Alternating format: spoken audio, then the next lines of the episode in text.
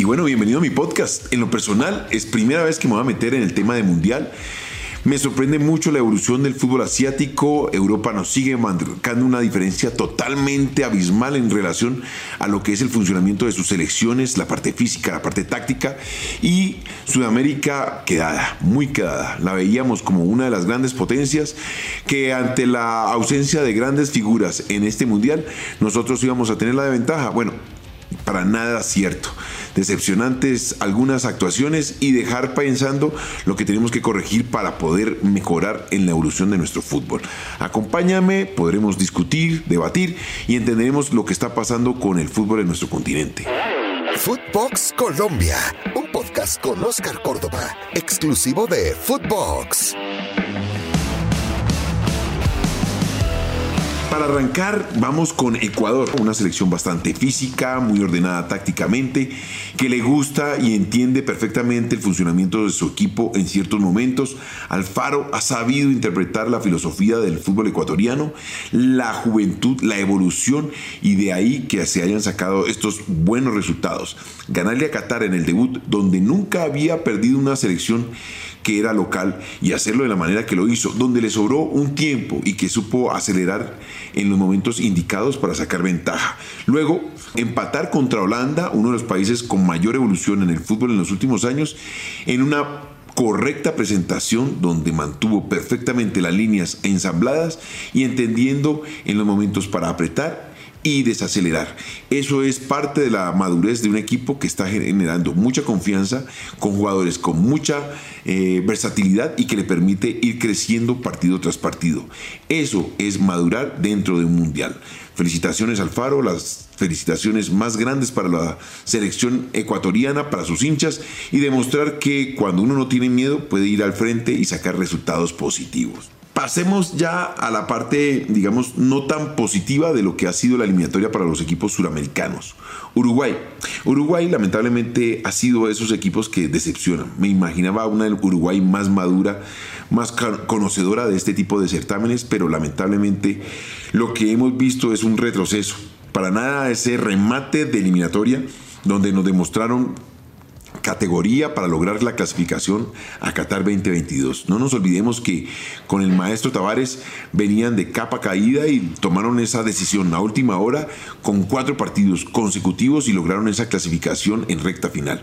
Hoy nos demuestra que es un equipo sin ningún tipo de orientación táctica muy limitada que lamentablemente se lo llevó el tiempo de algunos de sus jugadores y que no generan el fútbol que todos esperábamos. Yo esperaba mucho más de este Uruguay con un, Cavani y con un Luis Suárez eh, posicionados y sobre todo empoderados en una competencia internacional que la conocen a su perfección, pero la fecha, los calendarios pasan factura y hoy vemos dos jugadores con faltos de ritmo, con poca velocidad, que lamentablemente la juventud les está pasando por encima y que para nada el sistema táctico les está colaborando.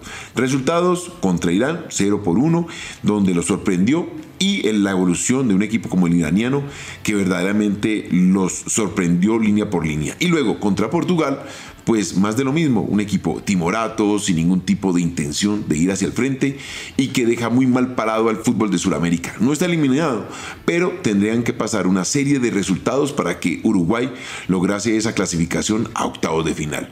En lo personal, decepcionante esta presentación por parte de la selección uruguaya, pero que en este caso no representa, no tan dignamente, pero logró la clasificación. De ahí para abajo, imagínense lo que podremos pensar nosotros colombianos que no logramos la clasificación. Ahora miremos a la superpoderosa Brasil.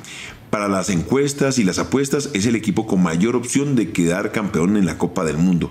Tiene una selecta plantilla de jugadores que le permitirían lograr el objetivo sin ningún tipo de problema. Uno pensaría que está caminando, pero se ha encontrado con equipos que le han marcado algún tipo de resistencia. Por ejemplo, Serbia, desde lo físico, desde lo táctico, y la misma Suiza, con ese famoso cerrojo suizo, que no le permitió desplegar ese fútbol que todos caracterizan eh, en el país hermano que es el brasileño, así hablen otra lengua, pero disfrutamos de la misma filosofía del fútbol, fútbol bonito, fútbol bien jugado. Y en este caso, lamentablemente, Brasil no ha podido desplegar toda esa maravilla que nos mostró durante la eliminatoria. Nos pone a pensar a los sudamericanos en cuanto al nivel de nuestra eliminatoria.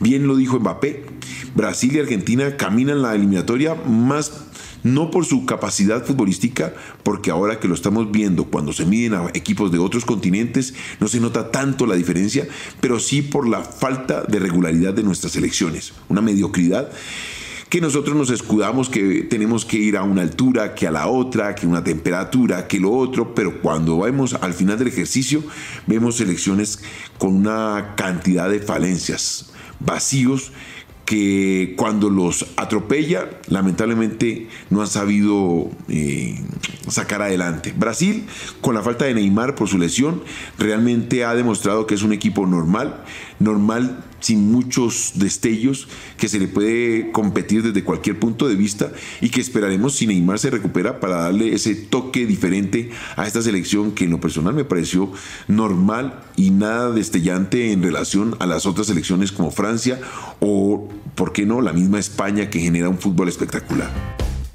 Como hablamos de México también como un país de habla hispana y muy conocida por parte de nosotros, me parece que México está sellando una de las peores presentaciones en la Copa del Mundo. Todavía no está eliminado, pero lamentablemente sus actuaciones los han dejado muy mal parados. Es el único equipo que no ha podido marcar gol en sus dos salidas.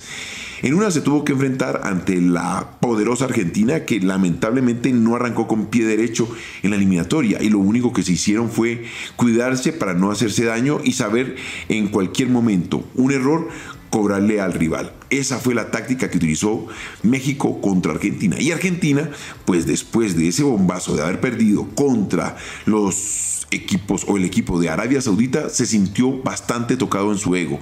Me imaginaba que iba a salir a arrasar un poco más a esta selección mexicana que realmente no ha mostrado nada, pero que al final del ejercicio lo que hizo fue apretar las líneas, tenerlas bien cercanas para no cometer errores y poco a poco ir encontrando el error que le permitiera a Messi convertir ese gol que logró de alguna manera descomprimir esa olla presión que se había generado después de la derrota contra el país arábico y que tenía a la Argentina en una verdadera crisis emocional.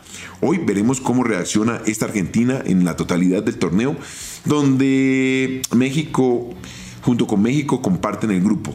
Lamentablemente, una cosa de la eliminatoria con la escaloneta que nos llenó de entusiasmo y de motivación y pensar que era uno de los firmes candidatos para ser campeones del mundo y que lamentablemente los resultados y de pronto la falta de experiencia y madurez de su técnico no le permitió tomar recaudos contra Arabia Saudita entendiendo el sistema táctico que le había montado por delante el equipo de la Arabia Saudita.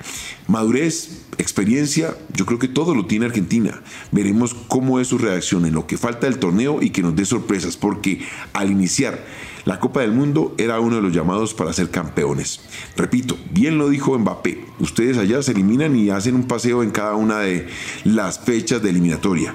Nosotros competimos aquí en el alto nivel y nos lo están demostrando. De pronto, decepciones, Bélgica, Bélgica que se están peleando internamente. Bueno, sabes que me puedes encontrar aquí en Footbox Colombia en todas las plataformas, pero somos exclusivos de Footbox. Esto fue Footbox Colombia con Oscar Córdoba, un podcast exclusivo de Footbox.